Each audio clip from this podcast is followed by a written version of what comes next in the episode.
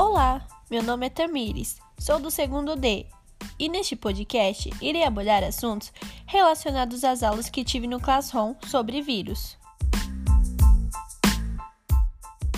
Nesse podcast, iremos falar sobre as características dos vírus, como é formado um vírus, qual é a função dele, como o vírus se multiplica de maneira geral e quais são os tipos. Mas você sabe exatamente o que é um vírus? O vírus são seres minúsculos que conseguimos observar só por meio de um microscópio. Ele é formado por uma cápsula proteica que envolve um material genético que muda dependendo do vírus, podendo ser DNA ou RNA, ou os dois juntos, que se chamam citomegalovírus. O vírus é uma partícula que pode infectar organismos vivos. Eles são obrigatórios no interior celular e eles se reproduzem por invasão em possessão de autoprodução celular. O vírus infectam partículas eucariontes, que são células que têm carioteca.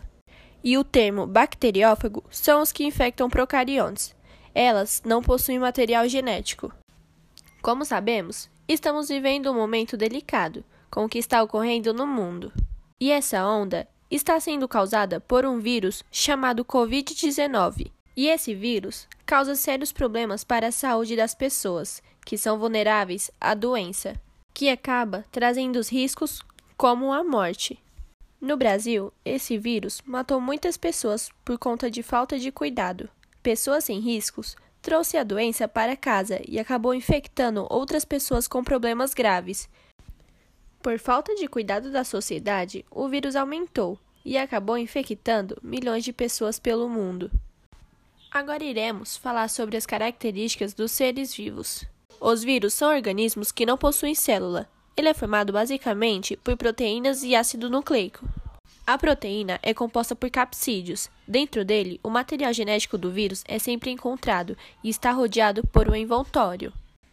A função dele é proteger o genoma viral na transferência de célula para célula. Ele também é formado por um nucleocapside, que é composto por um ácido nucleico, que seria o RNA ou DNA, secada pela camada protetora, o capsídeo. Alguns vírus possuem ainda um envelope que é localizado na parte externa do capsídeo e é formada por lipídios, proteínas e carboidratos. A composição química da célula pode variar conforme o tipo celular, mas os componentes essenciais são encontrados em todas elas e em todos os seres vivos. Entre os elementos químicos presentes na célula, os mais abundantes são o carbono, o hidrogênio, o oxigênio e o nitrogênio.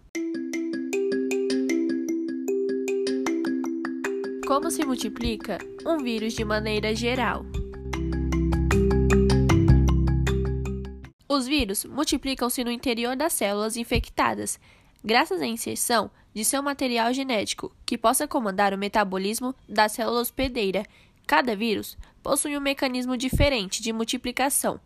Quando vírus se multiplicam, eles rompem as células infectadas para a liberação de novas estruturas, constituindo assim um ciclo lítico. Outras vezes, o material genético viral pode manter-se ligado ao da célula hospedeira, e a transmissão desse material para novas células ocorre à medida que ele se divide, caracterizando um ciclo lisogênico. Os vírus podem ser encontrados em qualquer lugar e infectar qualquer tipo de célula. As doenças que causam elas são chamadas de virose, que temos como, por exemplo, a cachumba, rubéola, raiva, catapora, sarampo e dentre outros. Uma pandemia que ocorreu também foi a varíola, que era causada através da infecção de um vírus. Este vírus pode ser transmitido diretamente de pessoa para pessoa, a transmissão direta do vírus requer um contato presencial bastante prolongado. Outra doença também é a Aedes aegypti. É um mosquito bem pequeno, de 7 milímetros, mas é capaz de transmitir vários tipos de doenças diferentes, como a dengue, o zika vírus, a febre amarela e o chikungunya. Na ligação, uma proteína específica no capsídeo do vírus fixa-se fisicamente em uma molécula na membrana da célula hospedeira. Esta molécula, denominada de receptor, é geralmente uma proteína. Um vírus reconhece suas células hospedeiras com base nos receptores que elas carregam. Se uma célula não tiver receptores, elas não podem ser infectadas por este vírus. Uma rota típica para a entrada viral é a fusão com a membrana, que é mais comum nos vírus com envelopes. Vírus podem induzir a célula e absorvê-los por um processo de transporte chamado endocitose. Alguns até mesmo injetam seu DNA na célula. Iremos falar agora sobre os vírus sexualmente transmissíveis. ISTs são infecções causadas por vírus, bactérias ou outros micróbios que se transmitem principalmente através das relações sexuais, sem uso de preservativo, com uma pessoa que esteja infectada e geralmente se manifestam por meio de feridas, corrimentos, bolhas ou verrugas. Vale lembrar que gonorreia, tuberculose, clamidíase não são considerados ISTs. Existem também as maneiras que não são combinadas durante o sexo, por exemplo, o uso de camisinha masculina e feminina e PrEP. A estrutura seguinte é o capsídeo viral, constituído pela proteína P24, que envolve duas fitas de RNA, as enzimas transcriptase reversa.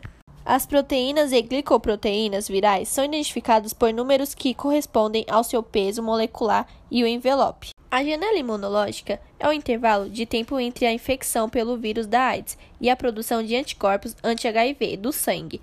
Esses anticorpos são produzidos pelo sistema de defesa do organismo em resposta ao HIV, e os exames irão detectar a presença dos anticorpos, o que confirmará a infecção caso ela tenha ocorrido. Iremos falar de PrEP. A profilaxia pré-exposição de risco à infecção pelo HIV consiste no uso preventivo de medicamentos antirretrovirais antes de exposição sexual ao vírus, para reduzir a probabilidade de infecção pelo HIV. Os comprimidos devem ser iniciados o mais rápido possível, preferencialmente nas primeiras duas horas após a exposição e no máximo em até 72 horas. Um bacteriófago é um vírus que infecta bactérias, como outros tipos de vírus. Bacteriófagos variam muito em formas e material genético. Ciclo lítico: o fago infecta a bactéria, apodera-se dela para sintetizar inúmeros fagos e então mata a célula por explosão. Ciclo lisogênico: o fago infecta uma bactéria e ingere seu DNA no cromossomo bacteriano, permitindo que o seu DNA do fago, agora é chamado de profago, seja copiado e transmitido pelo próprio DNA da célula. E por último, a gripe espanhola. A gripe espanhola, também conhecida como gripe de 1918, foi uma vasta e mortal pandemia do vírus influenza. De janeiro de 1918 a dezembro de 1920, infectou uma estimativa de 500 milhões de pessoas, cerca de um quarto da população mundial na época. A estrutura do vírus influenza é o nucleoproteína, que seria o RNA, o envelope capsídeo, neuramidase e hemaglutinina.